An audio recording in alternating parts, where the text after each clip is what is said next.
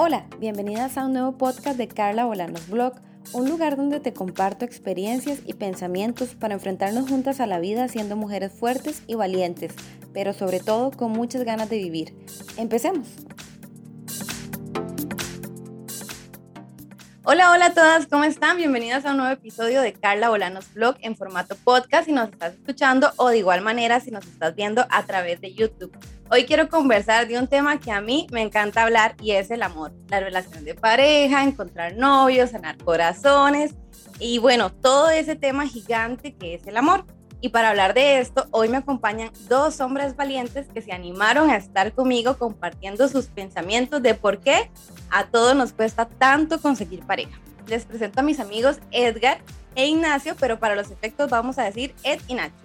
Ed tiene 42 años, trabaja como trafficker digital y social media manager y actualmente está en busca de encontrar el amor.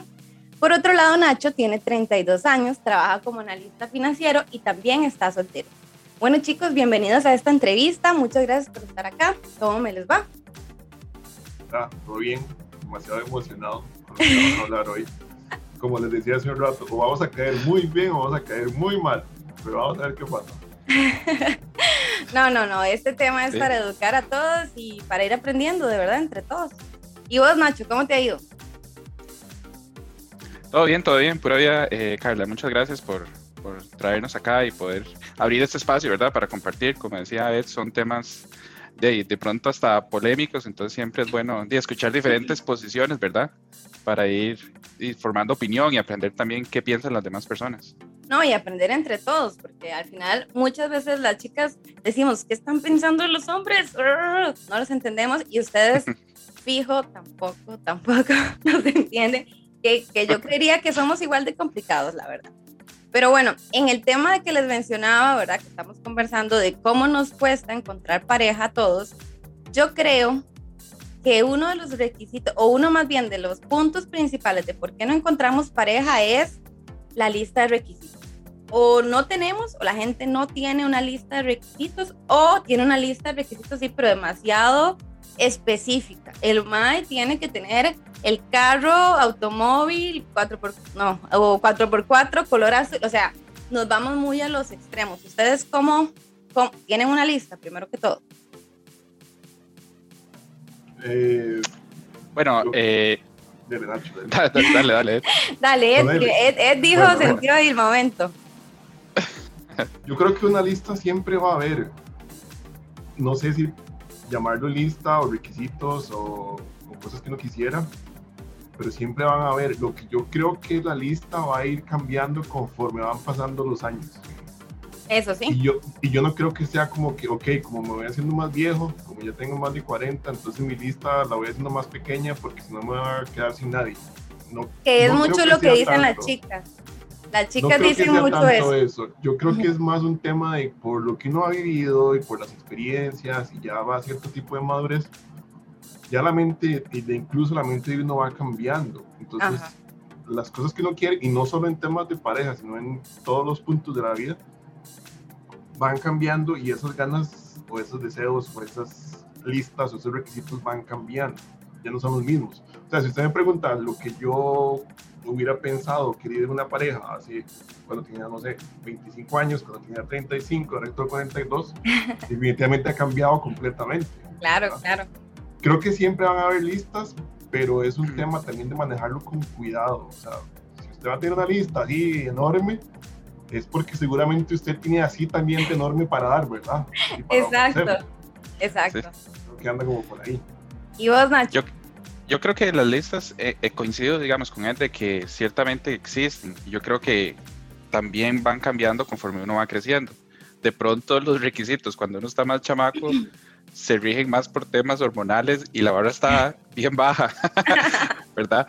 Entonces, conforme uno va madurando y uno va creciendo, uno va apreciando más ciertas cosas y uno dice, bueno, esto sí lo voy a incluir definitivamente en mi lista de requisitos o como le quiera llamar. Uh -huh. Yo creo que la complejidad a veces con las listas de requisitos es qué tan flexibles somos para eh, tolerar que una persona no tenga un requisito en particular, ¿verdad?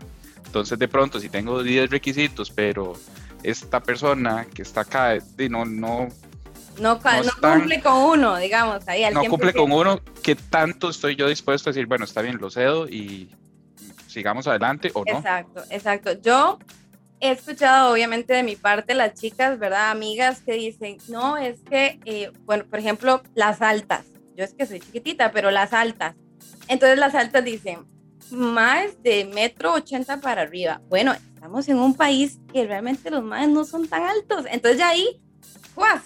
Quité un puño de gente, ¿verdad? Que tal vez llegó uno de metro setenta y cinco y tal vez, este, no sé, ¿verdad? Puede ser una pareja en potencia, o sea, que de verdad sea un hombre que cumple con todo lo demás, pero de ahí le faltaron un par de centímetros, ¿verdad? Y hay chicas que no. Aunque sea como un lupa lupa. Bueno, mira, yo he visto matrimonios de personas, de mujeres, donde ella es un poquito más alto, más alta, perdón.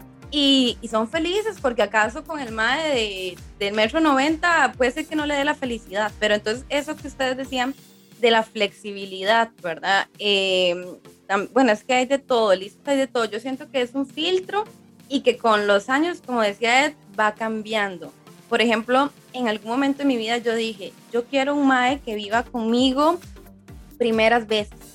¿Por qué? Porque yo no me he casado, yo no tengo hijos, eh, yo nunca he comprado un sartén, nunca he comprado ese tipo de cosas, ¿verdad? Yo decía, yo quiero a alguien por primera vez.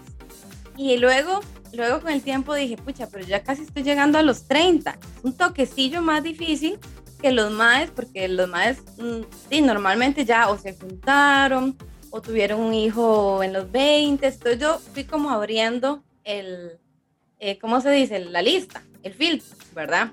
Y, gracias a Dios lo hice, porque mi esposo tiene un hijo. Y cuando yo lo conocí, eh, casi que una de las primeras preguntas, él me dijo, sí, yo tengo un hijo, ¿verdad? Y, y yo, así, o sea, sí, ahí sigue, en la lista, ¿verdad? seguí llenando otros requisitos. No propiamente lo taché. Y gracias a Dios, porque de verdad yo estoy convencida de que él es el hombre que Dios me puso en mi camino por un montón de cosas más y lo volvería a elegir con hijo. Claro, si me hubiera dicho, yo se lo he dicho a él, usted me dice, tengo dos chiquitos, de diferente mamá, cada uno, yo le he dicho, bueno, que le vaya bien, porque de verdad, o sea, mi lista no daba para tanto. Entonces, ¿hasta dónde podemos tolerar, verdad, lo que decía Nacho, eh, la flexibilidad, verdad, dijiste, Nacho? Sí, sí, la flexibilidad. Y yo creo que otra parte es también eh, entender cuáles de esos requisitos realmente agregan valor ¿verdad? Vos hablabas ahora antes del tema de la estatura, ¿verdad? Entonces, como muchas veces uno puede descartar una pareja porque no cumple el estándar que yo tengo en mi lista. Pero realmente eso es algo que me agregaría valor en mi relación con una chica. De pronto no. Y quizás uno, por enfocarse en cosas que quizás son importantes, pero no son críticas, no le da el verdadero valor, ¿verdad? Exacto. Yo creo que ah, si hablamos de requisitos, pongámonos a evaluar realmente que es un requisito o que es un capricho o que es una babosada. Sí. Es muy importante. me parece súper bien. A ver, yo me he topado con chicas con las que, no sé, tenemos una cita, salimos la primera vez, todo bien, y empezamos a hablar precisamente de esto. Y yo les pregunto, y hay una cosa que no salga aquí de, de nosotros tres, Ajá. que yo siempre quiero que me digan. Y si, eh, a ver, el año pasado yo salí con varias chicas como para conocer.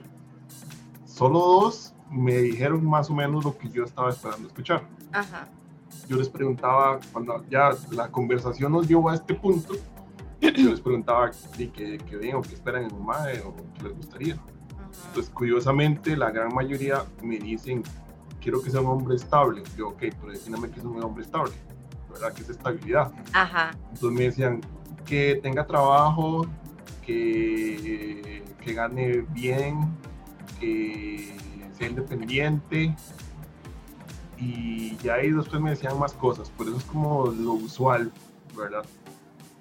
Y yo pregunto, pero ¿cuántas veces no hemos visto hombres que ganan bien, que son independientes y que tienen buen trabajo y que andan de perros haciendo un montón de cosas y andando con una, con una y con una? O sea, el hecho que diga esas tres cosas no me está diciendo que realmente el hombre puede ser una persona estable para una relación. Es que en el tema de las chicas, digamos, eh, ahí tenemos un instinto, ¿verdad? Natural, ya biológico de hace miles de años, Y, y, realmente nuestras abuelas y nuestras madres tal vez fueron las que ya empezaron como a romper un poquillo eso, pero las mujeres buscamos seguridad, ¿verdad? Claro, se confunde un poco lo que es la seguridad que me puede brindar un hombre, ¿verdad? Eh, no sé, que me proteja si viene un zombie, ¿verdad?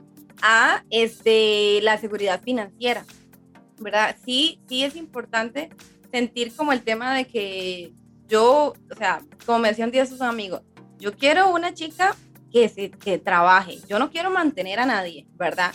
Pero por otro lado, y, y tiene toda la razón, pero por otro lado, ella, ¿verdad? La chica puede decir, bueno, yo quiero un hombre que sea seguro, o sea, que tenga esa estabilidad que te decían a vos, porque yo, yo necesito sentirme que si en determinado momento me quedé sin trabajo, me caí, me pasó cualquier cosa, él va a estar ahí para cuidarme, como para, como para darme un abrazo y protegerme entre sus brazos tiernamente. Eso es lo que nosotros buscamos. Lo que pasa es que se confunde mucho también con la estabilidad financiera.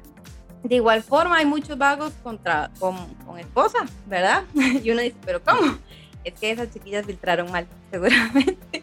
Pero digamos, este, el tema de que de que es, es, que es un instinto, yo creo que es un instinto, así como las hembras en la naturaleza buscan el macho alfa, el macho más fuerte para parearse de nosotras, y creo que los hombres también en general, y tenemos algo de ese instinto, ¿verdad? Que se nos ha quedado, pero es como un instinto de protección. Yo quiero un hombre que yo lo sienta a la par mía, inclusive como vos decís, puede haber un hombre con mucha plata, con el carro, con toda la estabilidad y anda de perro por todo lado, ¿verdad? Entonces hay una falsa un falso sentimiento de, de esa protección. Hay como que aclararlo mal, más. A mí lo que, a mí lo que me, me, causa un poco de curiosidad, yo hablaba con ellos y yo les decía, ok, pero usted me está diciendo un montón de cosas, usted me está diciendo esto, esto, esto y lo otro. Pero en nada lo que usted me está diciendo, me está, me está contando que busca un hombre que sea feliz con lo que es, con lo que tiene y con lo que ha logrado. Entonces, se quedaban así como pensando. Sí, la verdad no lo había pensado. es que, ¿cómo, ¿cómo va a venir usted a decirme que quiero esto, esto, esto y esto? Y no está pensando en la realización de la, del hombre. O sea, si el hombre se siente contento, se siente feliz con lo que es, con lo que ha logrado, con lo que tiene, es muy probable que él va a aportar también para que juntos los dos sean felices en una relación. Pero si el hombre está lleno de carencias, está lleno de un montón de cosas, dichos mentales, rollos, enredos, tengo por seguro que eso se lo va a trasladar a usted. Sí, por supuesto. Entonces, el hecho de que usted venga y me diga, ay, no quedé pensado si un hombre era feliz o no, yo, sí, entonces, ¿en qué estamos? O sea, yo también busco eso en una chica, o sea, yo busco que una chica se sienta feliz con lo que es, se sienta contenta. Obviamente siempre van a haber cosas, no sé si pasa más en las mujeres que en los hombres, que uno no está conforme con, no sé, a veces uno se levanta y se, ve como mucha llanta, con mucha panza, uno está conforme. No, a las mujeres nos pasa más, a las mujeres nos pasa más. Pero eso es como normal, o sea, eso tampoco tiene por qué definir su personalidad o su estabilidad, o sea, me explico. Qué importante es cuando nos damos cuenta que tanto uno en lo interno como la otra persona ha realizado, se siente contenta, es feliz con lo que es, tiene contentamiento, y una palabrilla por ahí porque a partir de ella muchas cosas pueden cambiar. Pero si yo me consigo una persona que, a ver, eh, laboralmente está muy bien, económicamente está muy bien, pero está cargando ese montón de cosas en la cabeza, ese montón de issues raros, ¿y de qué me va a servir, verdad? Sí, no, obviamente no. O está jalando una ex, que ese es como otro punto ah, el por qué no encontramos pareja, ¿verdad? Nos pasa a hombres y a mujeres. Seguimos aquí con el ex de hace tres años que no hemos soltado. Lo seguimos en Facebook, en Instagram, sabemos todo, ¿verdad? O nos habla, seguimos siendo amigos. Para mí, chiquillos, yo termino una relación con alguien y no somos amigos. O sea, podemos, la podemos terminar en paz, como gente civilizada. Pero nada que nos vamos a seguir viendo y nos vamos a seguir llamando y llamen para preguntarme cómo esto. No, chao. O sea, ahí hay que cortar. ¿Por qué? Porque yo necesito soltar todo eso, sanar, curar y volver a salir con alguien más para yo, no sé, ¿verdad? Pero primero yo, pero hay gente que, oigan, bueno, ¿a ustedes les ha pasado? Han salido con alguna chica que les dice, es que, es que tengo, ah, bueno, a mí una vez, un madre me dijo, es que tengo una exnovia y yo, solo nos íbamos a dar un besito y no quiso. Te paseaste en todo. Yo me quería, o sea, no entendí, no entendí. Pero bueno, ¿eh? Yo creo que a veces el tema eh, quizás no es necesariamente que uno esté todavía pegado a la ex o que uno no lo haya superado. A veces es tal vez el, el, los, los demonios o las cosas negativas o las cosas feas que uno aprendió durante ese proceso. Ajá. ¿verdad? Entonces quizás yo no, no necesariamente tengo ese apego a esa persona porque en el fondo ya la superé a ella. Pero lo que no he superado fue las tortas que yo hice, las cosas que yo dije. Entonces de pronto eso también hace que uno no pueda moverse adecuadamente por estar pensando también de que... O el que hubiera pasado. o los que hubiera, ¿verdad? Que son terribles. Entonces, el, el, proceso del ex, yo creo, por las ex, es terminar con la persona, sí, y superarlo, pero también uno trabajar en esos, en esos huecos que le van quedando y haciendo los remiendos que se puedan. No siempre se puede quedar completamente repuesto y yo, yo como consejo siempre le doy, a mí me encanta, me encanta ser de doctora corazón, ¿verdad?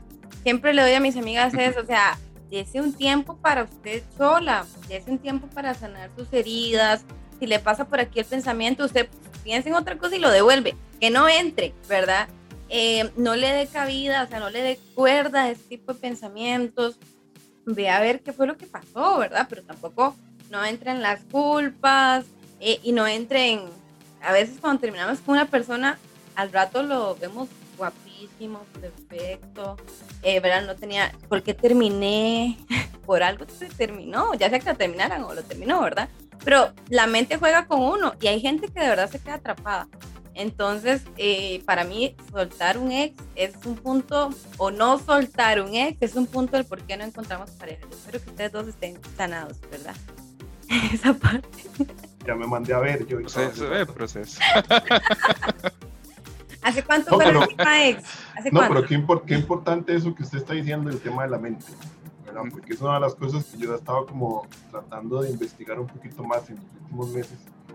Eh, y son muchos, o sea, son muchas cosas, o sea, con el tema de la mente, y no solo en temas de relaciones, sino en muchos temas de su vida, lo que sea. La mente juega un papel demasiado importante ahí como poniéndonos, poniéndonos un poquito más técnicos. Yo no soy nada de estudioso en este tema, pero digo, últimamente uno tiene más chance de leer y hay mucha más información, entonces uno puede ir informando ahí.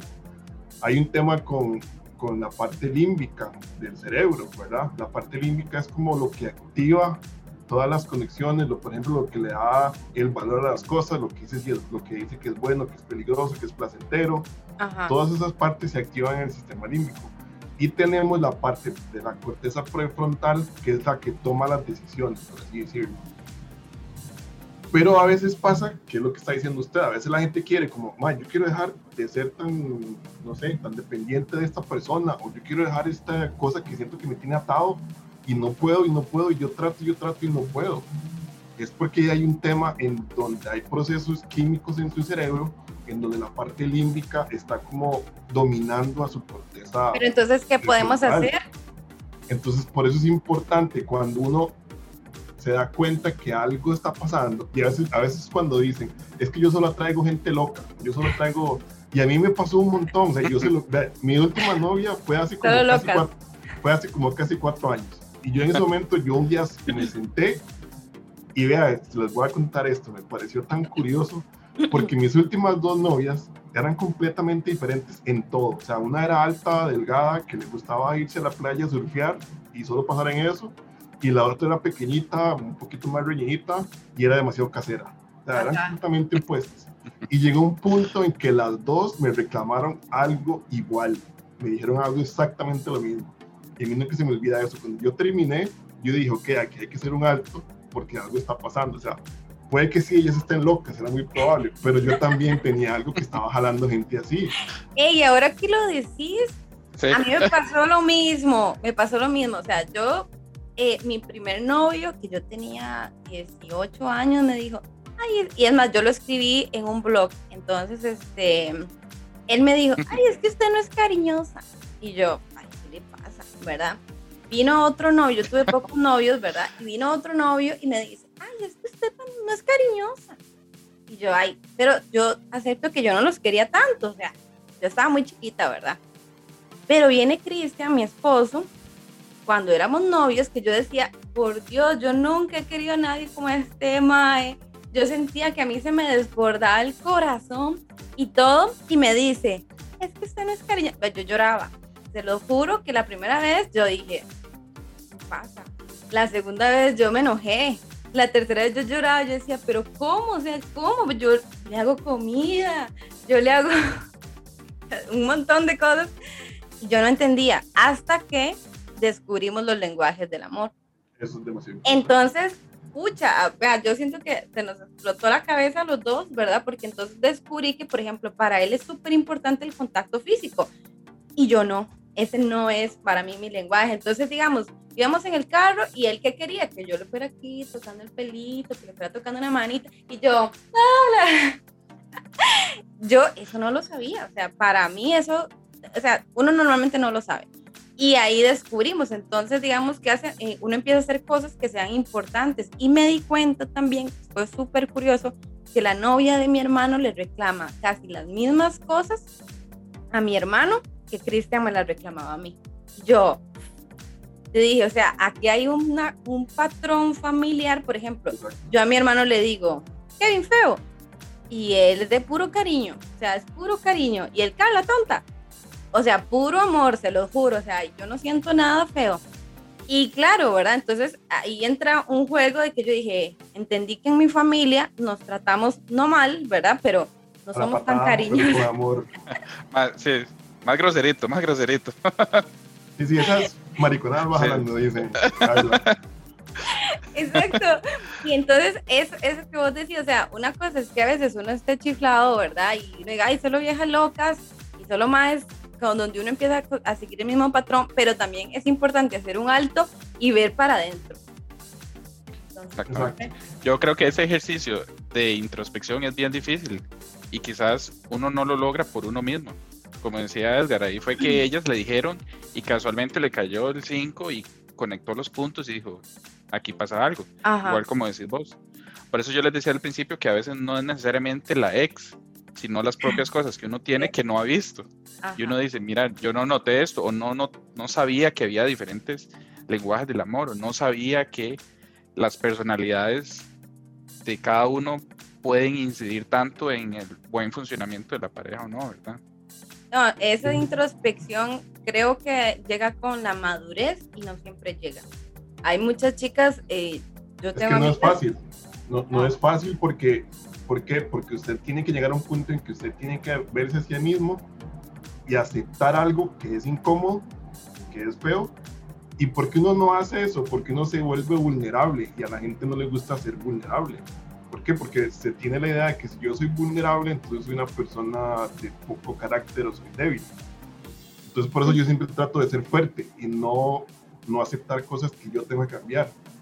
Exacto. Y es ahí donde caemos en los patrones eh, donde solo busco más locas, ¿verdad? O damiselas en peligro, decía yo por ahí. porque, porque es, más, es, más, es, más, fácil caer en eso que parar, que decir, ok, voy a pasar uno o dos años solo, tratando de curar esto. Y la gente está tan metida en su círculo dependiente sentimental que usted viene y le dice, pase un año solo, es como mentar la madre de 50 mil veces, ¿verdad? Que no lo quieren hacer. Pero es sí, exacto. Eh, bueno, yo sí, yo sí lo Yo tenía novio cada dos años, ¿verdad? Y ya el último duró un montón. Eh, pero el tema de los patrones nos pasa mucho a las chicas, digamos, de que buscamos el malo. Ay, cómo nos encanta salir con el rudo. Es más, es más yo estoy segura de que ustedes dicen, esa huila que me gusta se va con ese madre que es un perro, que, ¿verdad? Eh, que lo vi o que es un borracho. Y yo aquí, ¿verdad? Así, buen, buen hombre, estabilidad. Partidazo, partidazo. Sí, no, a, mí también, a mí también, no, a mí también me pasa, o sea, yo conozco chicas y yo siento más atracción por la que se ve más mala, digamos, por la que se ve más ruda. A usted le gusta sufrir. Pero ya uno entiende cosas y también es por mi personalidad. Nacho me conoce, todo el mundo me dice que yo soy un darks, digamos con eso. Entonces también tiene mucho que ver, o sea. Te gustan las malas que te castigan. digamos, pero uno sabe qué nivel de malo, ¿verdad? Ajá. Es importante porque además saben que, digamos, a nosotros las mujeres, las novelas, las novelas están cargadas de patrones, ¿verdad? Y crecimos... Las películas. Y las películas y las series gringas estaban cargadas de eso y crecimos viendo este eh, y crecimos con eso. Entonces o sea como se nos va metiendo se nos va metiendo en la cabeza y cuando ya la hora que uno se enfrenta al amor que primero nadie le dice cómo hacer eso verdad este digo uno dice cuál de todos estos el idiota el que se ve idiota ese no. El que es muy inteligente no porque está medio nerd. Él es es el que juega fútbol, el que todas las huilas quieren con él, es posible que yo le llegue, ¿verdad? El que, el no sé, el que tiene mejor cuerpo, o sea, entonces uno se va por ese y, y a todos los otros los demás, y además yo siento que ustedes igual, ¿verdad? O sea, ustedes fijos se van a elegir la más guapa. Por eso dicen que las amigas tenemos que tener amigas en un mismo grupo que unas sean guapas y que otras sean feas para que entonces las menos feas salgan a relucir. Algo así. repartido. bueno, es que digamos, lo de fea o bonita es, es, son otros 100 pesos. O sea, sí, completamente, pero son otros 100 pesos porque se aleja de, de las buenas y las malas, ¿verdad? Entonces, yo creo que al hablar ya ahora sí, como de bonitas y feas, obviamente abre el espectro de, de qué es lo que a mí me gusta. Y no solo qué es lo que me gusta, digamos, en el momento, sino a largo plazo también. Porque dice, bueno, me gustan las malas, pero de pronto es, es solamente esa atracción inicial que uno dice, ¿qué pasa aquí? ¿Quién es ella? Sí, y es algo muy químico. a largo plazo. Sí, pero, claro, uno no se visualiza envejeciendo con alguien así. Pero digamos, yo, a mí me causa mucho, me llama mucho la atención cuando ya, o sea, hablemos ya de gente de 30 para arriba, ¿verdad? Sí. Mujeres, mujeres que dicen, es que, o que ustedes creen que a nosotros nos gustan las, las que son muy flacas. Y eso no es cierto. Es cierto. ustedes son las que se meten tanto en ese ride de querer estar placas, placas, placas. Y a, a la gran mayoría de los hombres, y más los latinos y los ticos, nos gusta la carnita, nos gustan los, los rollitos. O sea, una, una, placa tipo, una placa tipo, no sé si esto vaya a llegar a algún momento, pero una placa tipo Leonora Jiménez, mm, o sea, ella es muy bonita y todo, pero no dan como esas ganas como que no dicen, mm, no hay de dónde agarrar. No. o sea, no. Eh, a ver, yo creo que hay que entender que los hombres vemos a las mujeres como, como las que uno le presenta a los papás y las que uno no le presenta a los papás. Ajá. está interesante, está interesante la que, la que no va a presentar y la que no va a presentar. Pero, digamos, con el tema de, de las mujeres siempre pensamos que ustedes están pensando en cómo nos vemos. ¿Verdad? Inclusive, bueno, ese es tema para otro podcast, pero así brevemente, cuando vamos a tener eh, relaciones con alguien antes del matrimonio, lo que pensamos es, hoy no me depilé, hoy no me rasuré las piernas, ay, qué calma me puse. O sea, yo no sé qué piensan ustedes, pero uno piensa eso.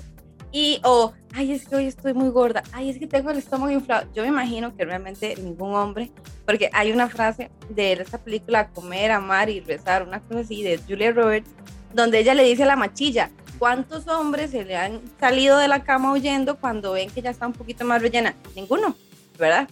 Entonces, este, pero es una cosa que nosotras sí tenemos que trabajar mucho, porque cómo nos cuesta, o sea, realmente es más, no lo hacemos ni para gustarles a ustedes, lo hacemos para gustarnos entre nosotras mismas. Me parece, ¿verdad? Es mi opinión. y a veces, a veces eh, se complica el asunto. Yo te, puedo contar un ejemplo. Recientemente, Edgar tiene un poquito más de información con una chica ahí que había como cierto interés, ¿verdad? Hasta que llegamos a un punto en que realmente no, no pasó a más, no, no fue el caso, ¿verdad? Por diferentes razones. Y en algún momento conversando con ella, como que me daba a entender que era como por cuestiones, digamos, físicas. Y yo decía, sí y no. Pero no, nunca le dije nada explícitamente como para que asumiera que esa era la razón principal. Y de hecho un día le dije, no, no, es que de pronto usted se está castigando por algo que yo ni siquiera le he dicho. Y son suposiciones, como decís vos, que a veces las mujeres hacen en la cabeza y decir, no, si esto no está pasando es porque estoy demasiado gorda o porque no me rasuré o cualquier otra, póngale la razón que sea, ¿verdad? Pero son suposiciones que uno va creando en su cabeza. Que ya todo eso es un tema de muy complicado, digamos, de la apariencia física, ¿verdad? Que a ustedes también les pasa, yo le digo a mi esposo, pero a ver, ¿usted nunca se sintió mal por ser delgado? No, ya. O un amigo que sea pequeñito, ¿no lo vio usted así como? Dice, no, yo los más no sienten esas cosas. Que tal vez nosotras sí. Pero bueno, volviéndonos un poquito más, ¿verdad? Al, al tema, este, yo siento que a veces tener eh, el miedo a, estar solteros, ¿verdad? Nos puede hacer que elijamos a las personas equivocadas, ¿verdad? yo conozco chicas que dicen, ah, no, yo estoy muy bien aquí en mi casa, no, yo, no me quiero casar. Eh, o sea, ¿a quién está convenciendo? ¿A ella misma, verdad? O está intentando convencer a alguien más. Porque si una persona está segura y dice, sí, estoy buscando pareja, no tiene nada de malo, o sea, quiero encontrar a alguien, no es que esté en una búsqueda constante, pero quiero encontrar a alguien.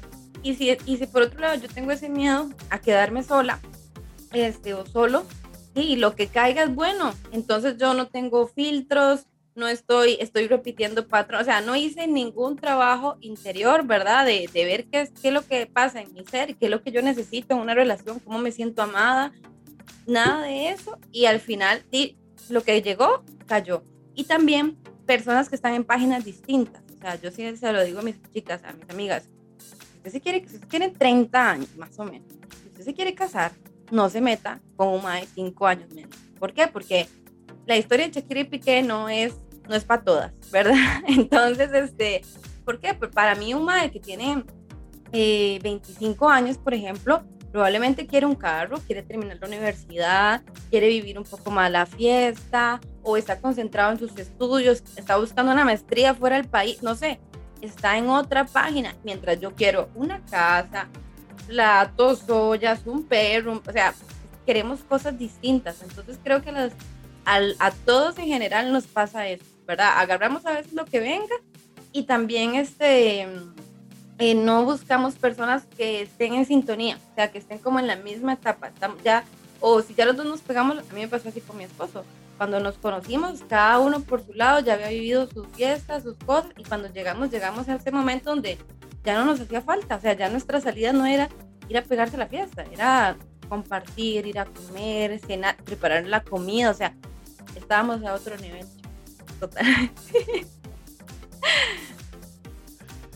Oye, yo creo que es... No, yo lo que iba a decir es que uno durante, por lo menos en mi caso, uno se mueve en ese en ese rango entre eh, mejor solo que mal acompañado y entre una peor es nada, ¿verdad? Entonces, a veces en cierta época del año uno dice, una peor es nada estaría perfecto. O volver y rebajamos todos los estándares. O lo que sí, ¿verdad? Algo que sea como fácil y accesible. Pero eh, no es, por lo menos en mi caso, que uno esté permanentemente en uno de esos extremos. A mí me pasa que depende mucho de las circunstancias de cómo esté uno llevando el, el, humor y las situaciones circunstanciales en ese momento que de pronto uno dice, bueno, me gustaría estar con alguien y si estoy pasando algo difícil es mejor compartirlo con alguien más y todo así, ¿verdad? O a veces es como, no, necesito mi espacio, no quiero ver a nadie, no quiero hablar con nadie. Entonces, no es tan fácil encontrar esa persona, como decís vos, que esté en la misma página de uno y que entienda que quizás esos espacios son necesarios. Yo creo que hay que tener cuidado con lo que hablamos hace un rato y algo que dijo usted ahora, los requisitos y los filtros. Son cosas súper diferentes. A, a, veces los requisitos pueden caer más en caprichos y los filtros son cosas que por lo que yo ya viví, yo sé que ya no quiero volver a repetir, ¿verdad? Entonces, por ejemplo, para mí un filtro es que yo ocupo que sea una persona que tenga también su vida propia independiente, sentido de que, por ejemplo, si una persona que tenga hobbies, que le gusta hacer sus cosas por aparte, que no dependa siempre de que su pareja tiene que estar ahí en todo momento. Y que ella también entienda que yo también tengo mis cosas, que me gusta hacer, por ejemplo, que me gusta viajar, que me gusta hacer esto. Ah, pero si le gusta viajar, hay que viajar juntos. Que a, que a, veces me gusta levantarme a la, una, a la una de la tarde, a las dos de la tarde, ¿verdad? Entonces son cosas que hay que entender que somos individuos y al ser individuos ah. tenemos cosas que nos van a no separar, esa no es la palabra, pero que son cosas que son diferentes. que hay que, tener cada uno su propio tiempo. Hay que tener tiempo para, importante, no siempre estar pegados y entender que no, la, esa persona no me, no es mi media naranja, no es mi media mitad, no, yo soy un ser completo y, y, estoy con otra persona para compartir mi vida y compartir mis experiencias y sufrir juntos y, y ese montón de cosas que trae la vida, pero no para que me, es que no sé si la palabra es para complementarme, o sí, hacemos juntos un match, y vamos juntos en el mismo camino, ¿verdad? Pero cada uno tiene objetivos separados, hobbies distintos, o sea, pero sí es importante porque a veces también entran las chicas y los chicos muy obsesionados, ¿verdad? O sea, ah, que no, eh, quiere ir a jugar fútbol, ay, yo lo acompaño, ay, que quiere ir a no sé qué, ay, yo voy con usted. Ah, entonces ahoga también a la persona, creo que, bueno, es que yo no soy así, yo no soy así porque mi lenguaje del amor no es el, el contacto físico ni el pegotismo, así es. Pega, A veces yo le digo a mi esposo, mi amor, yo soy pega y me dice, podría ser más y yo ah, ya no puedo más. a él le gusta eso, ¿verdad? Porque su lenguaje del amor es así. Pero de yo le digo, bueno, ya tiene todo, todo lo pega que yo puedo hacer, ya lo soy con usted, ¿verdad? Pero es importante. yo, creo que es importante porque me imagino que hay gente que no sabe qué, es lo, qué son los lenguajes del amor. Son cinco. A ver si no se me olvida uno y si no ustedes me recuerdan. El de contacto físico, el que le gusta a las personas, que no todos los hombres, es importante, no todos los hombres son de contacto que es este, que estén ahí en el toqueteo, pero bien, digamos, todo tiene que ser así, sexual ni nada, ¿verdad? O sea, que la mano, que un abrazo, ese tipo de cosas. El de los regalos no está malo, es un lenguaje del amor. Hay personas que sienten, que se sienten amadas cuando eh, vos fuiste y, y, pasaste por una pulpería y me trajiste el chocolate más barato, pero no importa, me lo trajiste. Entonces digo, pienso en mí, ¿verdad? Entonces ese es el lenguaje de los regalos que se malinterpreta mucho porque a las chicas de normalmente uno, ustedes supongo que, piensan que queremos regalos caros, ¿verdad? No siempre, pues, si viene caro, no importa, pero no siempre tiene que venir para, caro. Para mí, para mí eso de los regalos puede ser medio tricky, porque yo creo que también hay veces que la gente da regalos con tal de compensar algo. Pero es que, es que por eso hay que saber el lenguaje del amor, o sea, es muy importante, porque, y además, eh, bueno, espérense para terminaros de decir, el de palabras de afirmación, que por ejemplo a mí este es uno de mis lenguajes del amor primordial, que es que me validen. Yo a veces trabajo algo del blog o algo así, le pregunto a mi esposo y le digo, revísemelo. Y él lo revisa y me dice, ah, no, mi amor, está súper bien, o qué chido te quedó, o no sé, o, o, te ves bonita, digamos, ¿verdad? Cosas así, palabras de afirmación. Está el de actos de servicio, que puede ser que, digamos, la persona diga, es que este mae nunca saca la basura, por ejemplo, ¿verdad?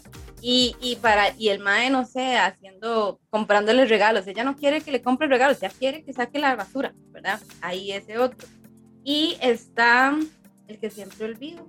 Tiempo de calidad. Tiempo de calidad, que es el otro mío, ¿eh? Por eso es que... Tiempo de calidad es compartir.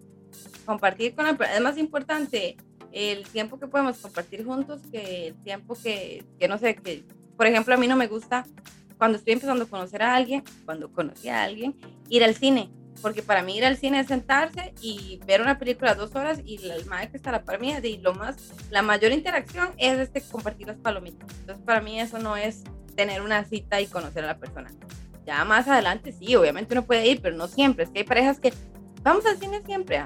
Todos los domingos van al cine, qué cansado. No se conoce. Pero no van a ver la película. Eso ya no se puede. Ya no se puede. la última vez que fue al cine fue nunca, ¿verdad? Ya. Yo tengo tiempo en no ir.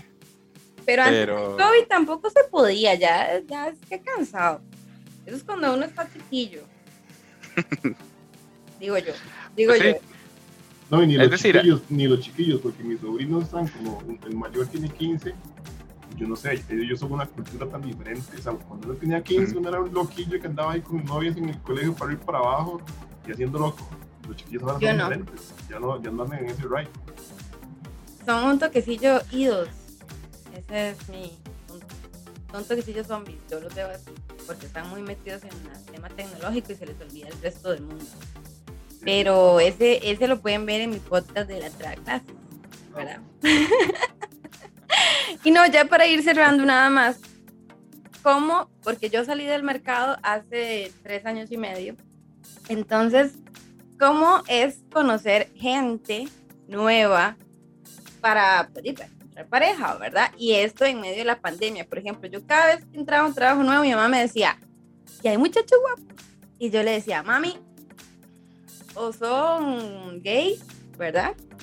O están casados o tienen novia. Y los que quedan feos, ¿verdad? Entonces yo decía, ping, en el trabajo, ping, ya no los conocí. en la iglesia, digamos, para los que vamos a la iglesia, entonces en la iglesia, y, en, y los grupos como de amigos, tal vez de compañeros de la universidad o compañeros del colegio, o sea, como, pero a veces, y mis amigas a veces como, ¿dónde conozco a alguien? O sea, si no es en el trabajo, no sé. Entonces díganme ustedes que siguen en ese mercado de la ganadería, ¿dónde se conoce gente? Bueno, primero definamos para qué quiere conocer gente. ¿Cuál es su intención? No, para encontrar pareja, esa es la intención de este podcast. Para encontrar pareja serio, ya, para algo serio. Formal, formal o largo plazo. Para algo serio, yo le diría, ni, ni pierde el tiempo en un bar, ni pierde el tiempo en Tinder. En Tinder, ajá. Porque no va a pasar. Pero es que al final es como esa herramienta que dice, pucha, ¿dónde conozco a alguien? De voy a entrar a Tinder, a ver qué agarro. Pero yo, mis amigos dicen, no, Tinder es a lo que vimos. Y no quiero eso. A mi, no ex quiero yo conocí, mi ex yo la conocí en Tinder y duramos casi tres años. Pero yo Pero creo que esa, Tinder- esa, esa Un que caso no- de éxito. Exacto, exacto. No, y, y Tinder al principio sí, exacto, había sido punto. conceptualizado para que fuera de verdad una herramienta como para conectar en, en- en un aspecto, digamos, formal y de, de buscar pareja. Obviamente, con el paso del tiempo y con la gente acostumbrándose a la facilidad de encontrar a alguien Sí. rápido, cerca y lo demás, pues obviamente cambió la funcionalidad. Yo, yo entré a Tinder, yo entré a Tinder hace siete años y ahí fue donde conocí a mi ex. Nosotros duramos tres, ya terminé. Después una vez yo me metí. Y yo Tinder ¿qué es era- ¿Qué es esta cosa tan depresiva, por Dios? O sea, y chao. O sea, es una vara cambió demasiado en muy poco tiempo. ¿Verdad? Digamos, yo entré a Tinder porque ya hace unos meses entré a Tinder porque tengo Mm, dos, no, no, tengo dos que- amigos. yo, ve que yo tengo el teléfono de Cris ahí. Experimento social, era un experimento ¿verdad? social. Yo tengo un amigo que igual está, ¿verdad? En la búsqueda del amor y yo le dije, déjeme ver cómo es, ¿verdad? Porque nunca había visto. Y tengo una amiga que igual lo mismo, entonces yo, uy, entonces yo le daba match y yo, a este le gusta así, yo, "What?". marcado. Y entonces yo, yo dije, esta es un catálogo. O sea, a mí me pareció un catálogo donde usted pone su mejor pose, ¿verdad? Su mejor, ojalá las fotos del mae así como es, ¿verdad? Las, las fotos en Holanda, en Europa, ¿verdad? Entonces uno decía, este mae viaja, ¿verdad? Ya, check, ¿verdad? Eh, Conocedor. Exacto, como Nacho que bucea, o sea, la- las mejores ni se le ve la cara, pero dice, bucea. ¿Verdad? Entonces, yo entré y a mí me sorprendió. Yo dije, esta hora es un catálogo. Y segundo, la gente eh, lo que quiere es nada más a lo que vinimos.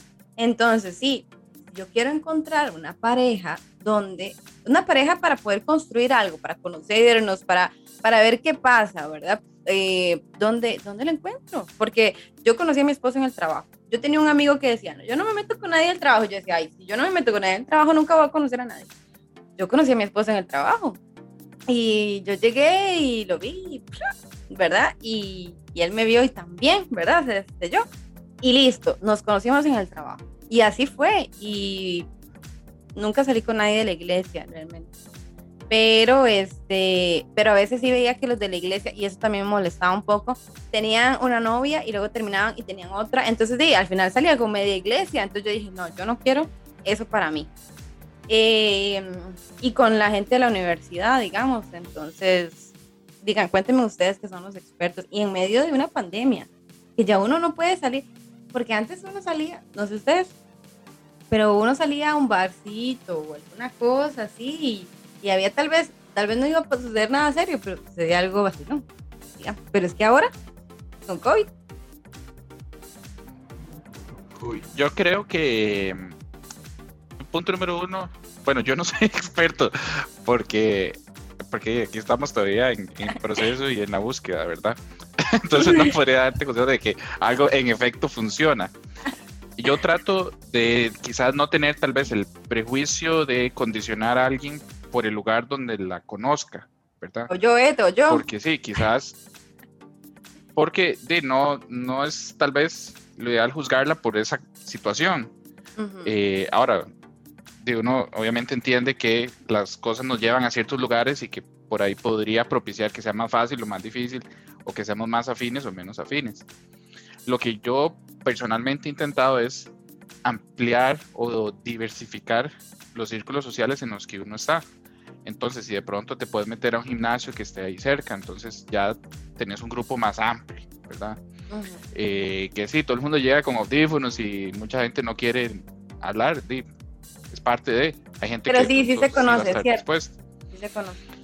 O si te metes a un curso, aunque sea, no sé, qué sé yo, de francés, de alemán, aunque sea virtual, ya al tener un grupo de WhatsApp donde están todas las personas ahí, abre el chance de poder conversar con, con, alguna chica, con el muchacho, lo que sea.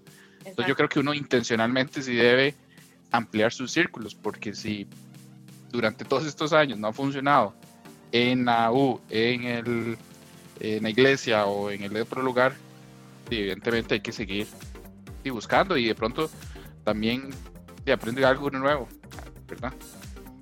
De paso. Ya, también. Beneficio adicional ahí. Aprende el idioma, o saca músculo, pierde panza, lo que sea.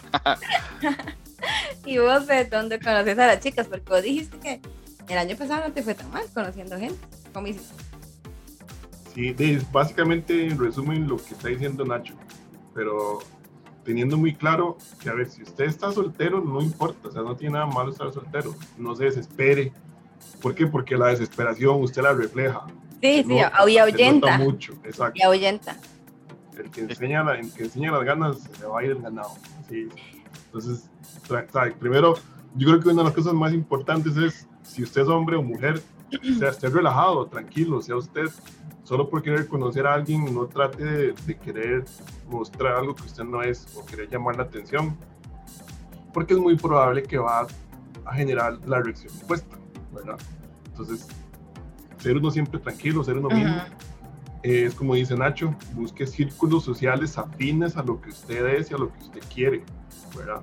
Por ejemplo, yo soy de los que va al gimnasio con audífonos y no quiero que nadie me hable y yo no le hablo con nadie. Entonces, yo no voy a buscar en un gimnasio porque no es, no es, mi, no es mi lugar. Ajá. Pero si, por ejemplo, a ver, en un grupo de amigos que yo sé que se conoce bastante gente. O los amigos de los amigos de los amigos, si no ocupa conocer a alguien. Exacto. Yo me acuerdo que mi papá siempre dijo de, de, una muchacha, obviamente, cuando yo era niña y ella era una muchacha que, y mi papá decía, es que no me acuerdo cómo se llamaba, anda de iglesia en iglesia hasta que encontró marido, o sea, y yo digo, bueno, si ya quería encontrar un mae cristiano, ¿verdad? Eh, y dijo, ¿dónde lo voy a buscar? Lo voy a ir a buscar a la iglesia. Y de verdad que seguro se fue a hacer ronda, ¿verdad? Por todas las iglesias. A hacer tour. Pero bueno, está bien, o sea, hay gente, a veces también hay gente que tiene que proponerse, decir, bueno, voy a encontrar pareja, entonces, porque he tenido amigas que dicen, no, Dios, Dios me lo va a mandar, ay, bueno, pues es que Dios se lo mande y que usted le pase por encima, ni siquiera lo vea, ¿verdad? Entonces también hay que estar como disponible, ¿no? Tener a la disposición, ¿verdad? O sea, estar como abiertos a recibir las señales. Es que hay gente que, que o sea, yo, yo se lo digo a mis amigas, a las que están solteras y con las que he conversado durante toda mi vida, o sea, tiene usted que hacer algo, no todo es no todo le va a llegar así nomás, el hombre no tiene por qué ser usted el que haga todo, usted también tiene que hacer cosas. Eh, y hay muchas chicas que no, que dicen, ay no, yo no, yo aquí digna, que él llegue por mí. Ah, sí, a, eso, iba. O sea, iba a dos cosas. Si usted es de las que buscan en las iglesias, no, yo no veo nada malo que usted vaya a buscar en la iglesia. Lo que está malo es que si usted empieza a jugar con la gente que usted conoce en la iglesia, número uno, porque usted va a estar dañando gente. Y número dos, peor, porque usted se va a quemar. O sea, yo no sé por qué a la gente no le cabe la razón que la iglesia son grupos pequeños de gente. Entonces, si yo vengo y hago algo con una chica y me porto mal o la trato mal o no me porto a la altura, téngalo por seguro que ella se lo va a decir a alguien. Y ese alguien se lo va a decir a alguien y, hace, y cuando usted se da cuenta, usted tiene la peor fama y más bien es contraproducente. Entonces, no salga con gente de la iglesia. No. Sí salga, pero, pero pórtese bien, haga bien las cosas, no ande ahí de no loco. y de solrazo, exacto. Una cosa es salir y conocer y otra cosa es salir, conocer y en dos semanas ya hacer lo que se quiere hacer. Bueno, eso sí. No, se queme, es la palabra, no se queme. si usted lo va a hacer en la iglesia. Y con el tema de las chicas, sí pasa eso, o sea, eh, y a veces tal vez la chica está interesada por estar jugando mucho de diva, está jugando mucho de digna y pretende que el maestro esté ahí de él y de él y de él. Uno, y, uno, y, uno, se cansa, o sea, a mí me pasa, ¿sabes? Si yo empiezo a ver con una chica y yo veo que en dos, tres interacciones más no está interesada, yo, chao, o sea, yo no voy a perder mi tiempo ahí. Pero entonces me han dicho, pero entonces su, amor y su intención se ve reducido en tan poco tiempo. Yo, no, no, no, no, no, es cierto, yo estoy de acuerdo. Yo, digamos, yo, es que yo soy, era, era, ya estoy casada. Este, yo era, y, y yo era de las que echaba el cuento. Yo no soportaba para nada que a mí me llegara a echarme el cuento. me hacía sentir como si yo fuera una cosa, pero a mí sí me gustaba, ¿verdad? Entonces, este, inclusive yo con Chris, ¿verdad? Chris, pues yo le eché cuenta. Yo le eché cuenta. Yo no entiendo, Chris. Digamos, yo le dije, yo, que el Señor me lo bendiga, Chris. yo lo primero que hice fue, sí, mandarle un mensaje, hola, ¿verdad? Y fui yo, o sea, yo, es que es, es lo que yo le decía a mis amigas, si a usted le gusta, eh, pásele enfrente para que el madre la vea, para que vea que usted existe, haga que se tropiece. Es más, yo tengo una anécdota con un muchacho de la iglesia que me dio demasiada risa, porque yo lo veía en la iglesia. A mí no me gustaba ni nada, pero yo lo veía porque él servía en iglesia, entonces ya yo lo había notado, ¿verdad? Y me acuerdo que él fue una de las primeras personas que, cuando yo llegué a la iglesia por primera vez, eso que saludan a los nuevos y no sé qué, y él se volteó, ¿verdad? Estaba como en las sillas de adelante, y se volteó y dijo, ay, bienvenidos a mí, a mi familia, y a mí se me quedó, ¿verdad? Entonces yo ya sabía quién era, pero él no sabía quién era yo. Y estoy yo en un Taco Bell, es más, iba a ir a ver a, a Cristian en ese momento, y estoy yo en un Taco Bell y lo veo, ¿verdad? Como yo soy así, saludo a la gente y yo, ay, hola, ¿cómo está? ¿Todo bien? No sé qué. Y el ma, y yo, ah, es que usted no sabe quién soy yo.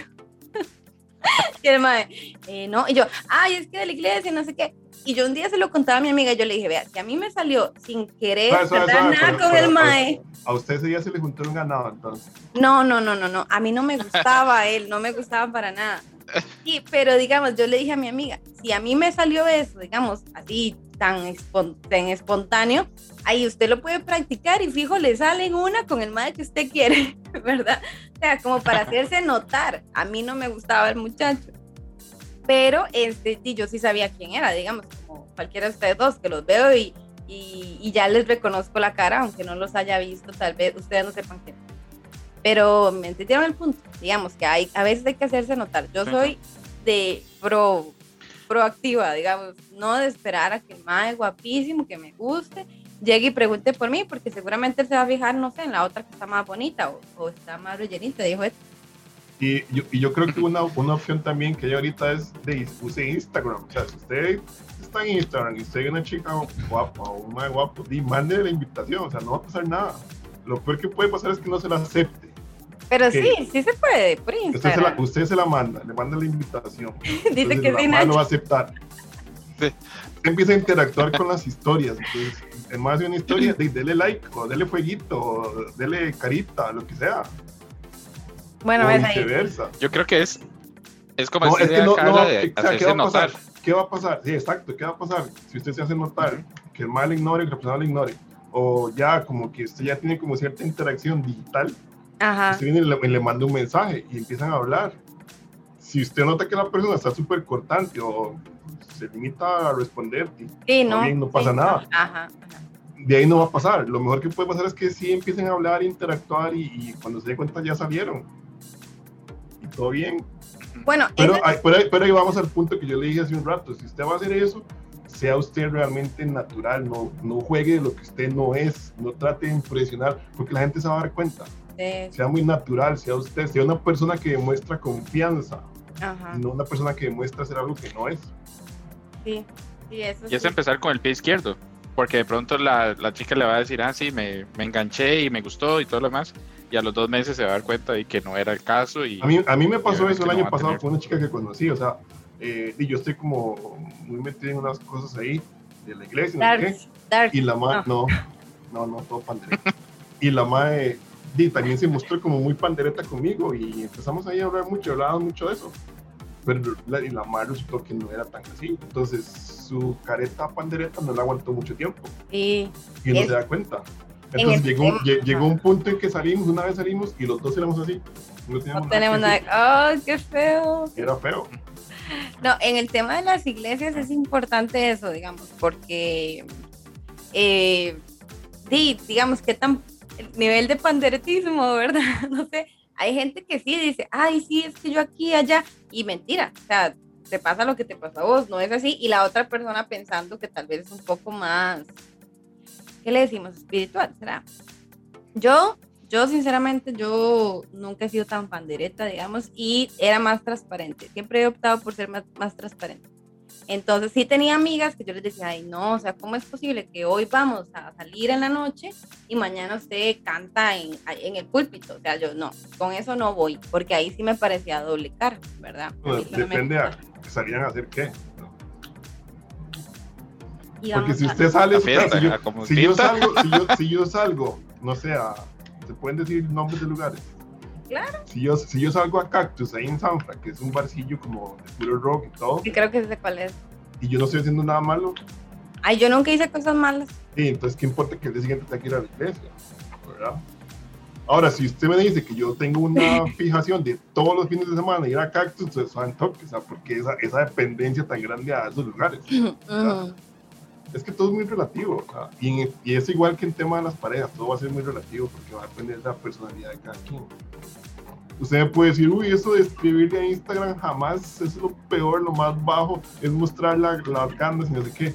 Sí, pero otra gente sí lo ha hecho y le ha funcionado. Bueno, tal vez ahora porque es Instagram, entonces mi cerebro como que no lo capta, pero con Facebook sí, era la otra herramienta. O sea, ahí tepeábamos es que, Es que yo creo que ya las herramientas han Ya, ya cambió, cambió eso. Ya, Facebook no es tanto como...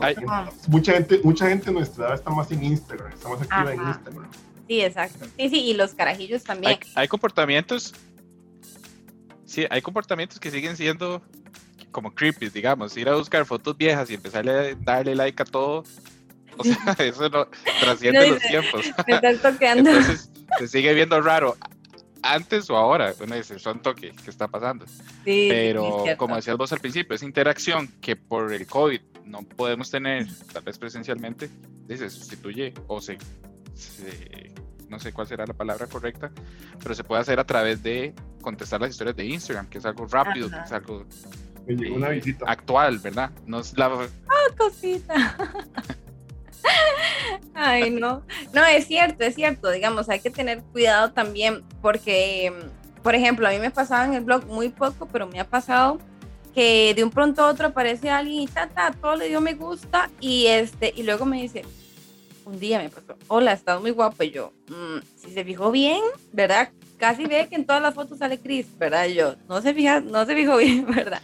Entonces, sí es importante eso, tener cuidado con eso, ¿verdad? Y cómo voy a interactuar, si reacciono a todo, puedo pecar de, de intenso y más bien lo que, o de desesperado, que es lo que hablamos ahora.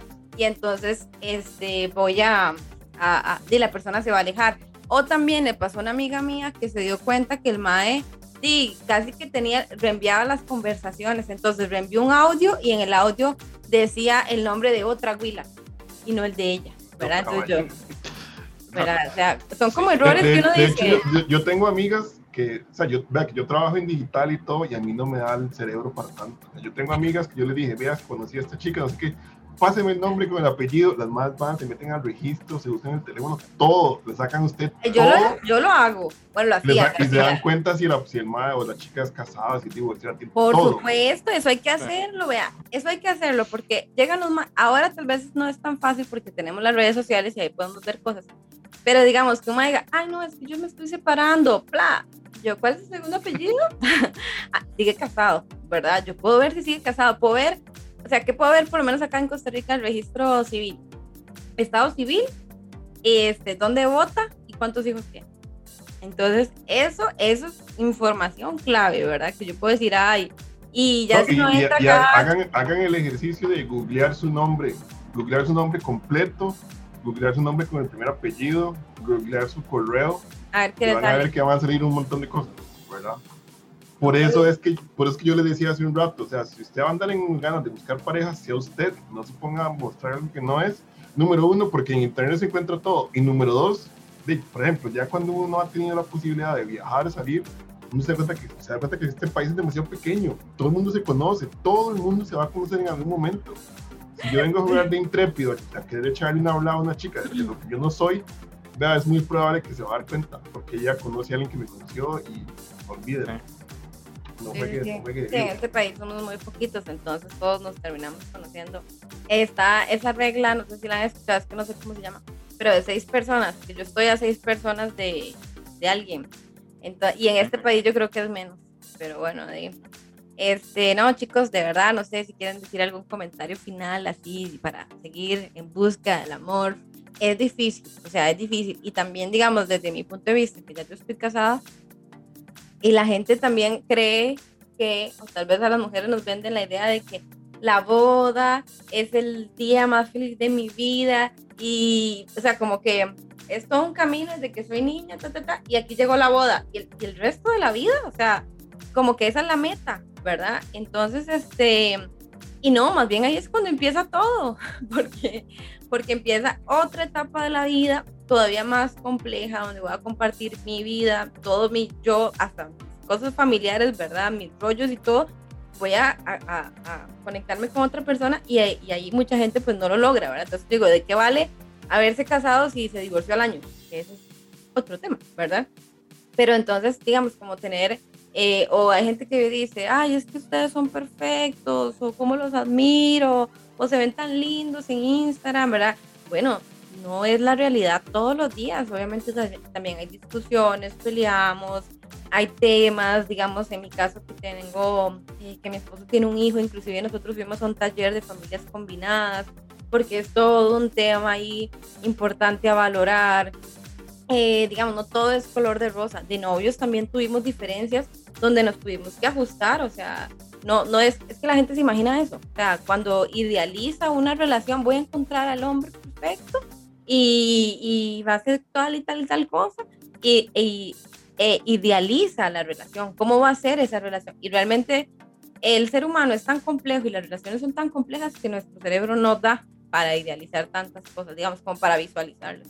Entonces siempre como estar pies en la tierra, digo yo, y, y ceder. En una relación es muy importante ceder. Hay que tener límites, ¿verdad? Yo no voy a ceder que me peguen, pero, pero hay que ceder ciertas cosas. Entonces, bueno, yo dije ya mi parte, me, me metí el caballo. Ustedes yo creo que una de las cosas más importantes es no se estrese, no se preocupe, o sea, si usted está soltero o soltera, disfrútelo, disfrútelo. O sea, hay muchas cosas para ser soltero que uno la pasa bien. Yo empecé a viajar así como viajar como dos, tres veces por año en tiempo de que estuve soltero. O sea, cuando terminé con mi ex, que estuve hace casi cuatro años, de tres años para acá, ahí me dio por la viajadera soltero. O sea, son cosas que uno descubre estando solo. Es que más barato. Bueno, depende, pero, pero no me meta a caballo, mujer. Pero disfrute su tiempo, o sea, no se estrese. Si usted se estresa, se va a ofuscar, todo se le va a nublar y va a caer en una relación tóxica igual a las que ya ha tenido peor. Entonces, disfrute su momento. Eh, obviamente haga cosas para poder conocer gente. Ya le dimos algunos tips, digamos. Cosas que yo hice para conocer algunos pero no se enfoque solo que en su vida tiene que ser en una pareja, porque se está perdiendo en muchas otras cosas, ¿verdad? Sea usted mismo, no trate de ser alguien que no es. Eh, mándese a ver, es el dicho que, que, yo veo que los carajillos están diciendo ahora, mándese a ver, si usted ve que solo gente rara, loca le sale, es muy probable que el del problema sea usted. Ajá. Y eso pasa mucho, y no solo en parejas, sino en muchas cosas. De vez en cuando es bueno que usted interiorice, conózcase, vea si hay problemas extraños que usted no puede manejar o se le salen de las manos, que usted dice, voy a controlar esto, que es una adicción o algo que usted no puede parar. Y si usted no puede pararlo, hay un problema ahí. Y si usted va a llegar a una relación con ese problema, téngalo por seguro que ese problema no va a desaparecer. Puede que se le haga más grande porque usted va a tratar de ocultarlo. Sí, claro. Ocultarlo no es la solución. Entonces usted se lo va a trasladar a esa persona, ¿verdad? Entonces peor, por eso mándese a ver de vez en cuando, analice cosas que usted tiene ahí, porque si no, no se va a solucionar y va a ser un problema para la otra persona. Sí, porque uno todo lo arrastra al matrimonio, bueno, al matrimonio y a las relaciones uno todo lo arrastra hasta incluyendo las deudas, ¿verdad? Y eso es importante entenderlo, que uno tiene que, y yo vengo con todo un pasado, ¿verdad? Y obviamente muchas cosas las solté, pero hay muchas cosas que todavía están ahí. Entonces, no, muy bien, muy bien. Nacho. Sí, el, último, ¿sabes? Ah, bueno, es de, de. Tranquilo. Y el último, cuando ya usted empieza a andar con alguien, no se estrese. O sea, lleve la suave. No, no va a pasar nada. Siga siendo usted no se apresure, no, no haga que las cosas sean más rápidas por la intensidad. Recuerde que durante los primeros meses uno, hay, uno está como todo contento y hay procesos químicos en el cerebro que lo ponen uno todo feliz. Bueno, el enamoramiento dura dos años aproximadamente. Exacto. Entonces, a mí me pasó el año pasado con una chica que yo me, me, me, Se enamoró. Me enamoré y me puse a jugar de tonto y que era todo muy rápido. Y tampoco las cosas sirvieron así. Aunque también, aunque también ahí te voy a atravesar el caballo, porque por ejemplo, en mi caso, cuando yo conocí a Cris, yo tenía, iba a cumplir 30 años y empezamos nuestra relación. Y en determinado momento, yo no sé en qué momento, porque no lo recuerdo, y él tampoco, por dicho, yo le dije, vea, yo no soy una novia de 5 años. O sea, yo ya yo quería algo más formal, entonces yo dije, yo no soy una novia que va a andar 5 años de la manita aquí, así que, eh, entonces ahora, ¿verdad? La verdad es que yo no recuerdo, pero en determinado momento tuve que habérselo dicho. en determinado momento tuve que habérselo dicho porque yo no, porque yo pensaba eso, yo decía, o sea, ya yo me pongo a esperar cinco años, ¿verdad? A que el maestro se decida, ah, ya yo tengo 35 y especialmente en mi caso, no en mi caso, en, en, mi edad, ¿verdad? Ya las mujeres también queremos ser madres, que ya nos asusta cierta edad, que nunca hemos ido, se nos complica. Entonces, bueno, también por lo menos yo puse las cartas sobre el asunto. ya que estamos, Pero sí es importante ir despacio, también ir como, ir como, cada relación es distinta, ¿verdad? La, la, nuestra fue como, yo siento que vivimos mucho juntos, entonces este, él vivía solo en un apartamento, entonces tuvimos tiempo de compartir mucho juntos como relación, que cocinar juntos, que que no sé, pasar mucho más tiempo, entonces este, trabajamos juntos, ver Netflix juntos, o sea, todas esas cosas juntos, ¿verdad? Hizo como que cuando ya nos casáramos no hubo tanto, tanto choque, incluso. Pero bueno, no todas las relaciones son así, ¿verdad? Obviamente, eh, cada relación es distinta. Pero bueno, ahora sí gana, ya dejo atrás a los caballos. no, yo creo que eh, parte de lo que uno lucha con es eh, derribar tal vez esos esquemas sociales o esos paradigmas de cómo deberían ser las relaciones, ¿verdad? Y como hablábamos antes, que la mujer no tiene que hacer nada y que el maestro es el que tiene que ir, el que tiene que pulsearla y sufrirla y, o sea, eso yo creo que es parte del proceso evolutivo, es decir, ya lo superamos, ya no es así y entender cuál es la realidad de cada uno también. Y me gustó mucho tu ejemplo que vos decías, yo prefiero mandarme yo y ser intencional y decir y hablar. Y yo creo que eso sería el ideal. Eventualmente llegaremos ahí en algún momento, pero por mientras hay que luchar cada quien por derribar esos esquemas y, y uno como MAE también entender que no es más MAE o mejor MAE por la cantidad de huilas con la que esté o con la cantidad de novias que tuvo o con lo que sea, sino más bien yo creo que ir haciendo las cosas con conciencia. Eh, de pronto para no lastimarse uno y para no lastimar a alguien también, digamos, innecesariamente. Entonces, si yo me estoy involucrando con una chica, hacerlo conscientemente de, qué estoy haciendo, cuál es mi intención, digamos, o, o, qué estoy buscando, ¿verdad? Tal vez no lo sé, pero por lo menos ser genuino y decir, vea, intentemos saber qué pasa. Ahí veremos sobre la marcha si, si se vuelve algo formal o si de pronto no quedamos aquí, todo bien. Pero yo sí, por lo menos intento y me esfuerzo, no me sale siempre, pero tratar de hacer las cosas con conciencia de qué estoy haciendo y por qué lo estoy haciendo. Y no cerrar los ojos a lo importante, que es una cosa que yo publiqué hace unos días, que también lo había escrito en un blog. a veces este, es como, ay, no, está muy, voy a decirlo así, desde hombre, está muy rica. Hacémosles, pero y como las mujeres también, ay, no, esto está muy guapo, entonces no importa, no importa que me pegue. Ese sería un caso muy extremo, ¿verdad? Pero pasa. Entonces, este, o no importa que cuando está conmigo vuelve a ver a otra vieja, digamos, cosas así. Entonces, yo creo que no cerrar los ojos a lo importante también es muy importante. Eso es.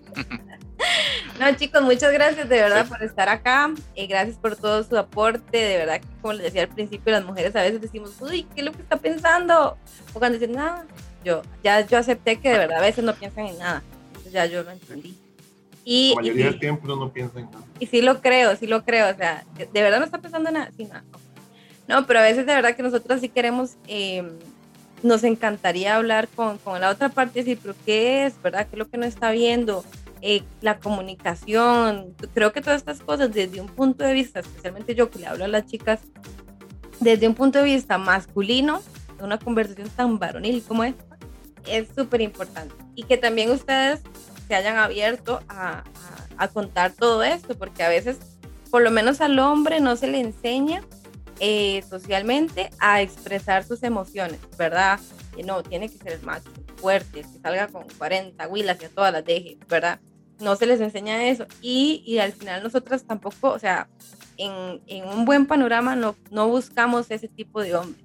¿Verdad? Lamentablemente al final, como lo puse en un blog, terminamos saliendo con el más pinta del barrio, con el peor partido de todos y, y una decisión de amor termina siendo la peor decisión de la vida. Así que no, chicos, muchas gracias, de verdad. Gracias, gracias por estar aquí, por compartir. Y no, ánimo a seguir buscando. Eso desde Instagram, yo todavía, todavía me cuesta, pero bueno, ahí tiren los, los fueguitos, digo. Mándale fueguito, mándale fueguito. Pero ¿qué significa el fueguito? ¿Qué significa el fueguito? Cuando usted, manda, cuando, cuando, usted pone una historia, es que sí, sí, yo lo he visto, pero usted que puede mandar un fueguito, puede mandar un 100, puede mandar un aplauso, puede mandar un corazón, puede mandar... Bueno, dice pero, fueguito por fueguito. Pero, pero digamos, que es, que es como yo debería entender el fueguito. Como que estoy que harto. estoy muy... no, como, como, yo creo que corresponde corresponde a la historia que hayan subido. Exacto. Sí, pero deme, deme un ejemplo. El, Deme un ejemplo. Sí, por ejemplo, si una chica viene y pone como que está en el gym y está haciendo una rutina muy fuerte, está levantando una pesa muy fuerte, yo le mando el fueguito como, Mike, que, fuego, o sea, que... ¿Por qué no le mando un aplauso? O le mando un aplauso o le mando un 100, digamos. Bueno, yo... Yo siento que el fueguito podría sentirse desde mi punto de vista, ¿verdad? Pero ya pienso distinto. Es como que yo digo, y, o sea, Ojalá la foto en el gym me la haya puesto con una licra súper apretada. Yo estoy reventada. yo lo entendería así. Puede, ser, y yo creo que depende del contexto también. Como decíamos ahora, hay cosas que son trippings independientemente de la plataforma que se use. Entonces, si usted ve y la conversación es un hola, hola, hola, porque siempre me dejan visto y de pronto le mando el fuego, va a decir, sí, usted me hace un enfermazo y chao. ¿verdad? Pero depende de, de, pronto si la historia y ahí hubo conversación y ahí se va construyendo, el fueguito va a estar indicado. ah, ok, ok. Okay. No, está, está bien, ¿ves? Está mejor el ejemplo de Nacho, o sea, en contexto el fueguito, no el fueguito bien solo. no, no. Hay que ver, hay que ver. No, buenísimo, chicos, de verdad, muchas gracias, de verdad, y este, muy valientes también por estar aquí hablando del amor tema muy importante que a todos nos, a todos nos interesa y al final este, casi no conversamos, nadie nos enseña a amar bien. Pero bueno, muchas gracias de verdad. Chao. Buena vida. Pásenla súper bien y nos estamos viendo. Bye. Si te ha gustado este podcast, te sentiste identificada o crees que puede ayudarle a alguien más, no dudes en suscribirte, darle like y compartirlo. Seguime en Facebook, Instagram y YouTube como Carla Bolanos Blog para que puedas ver mi día a día y todo lo que comparto sobre mujer y estilo de vida. Gracias y nos escuchamos la otra semana. Un abrazo.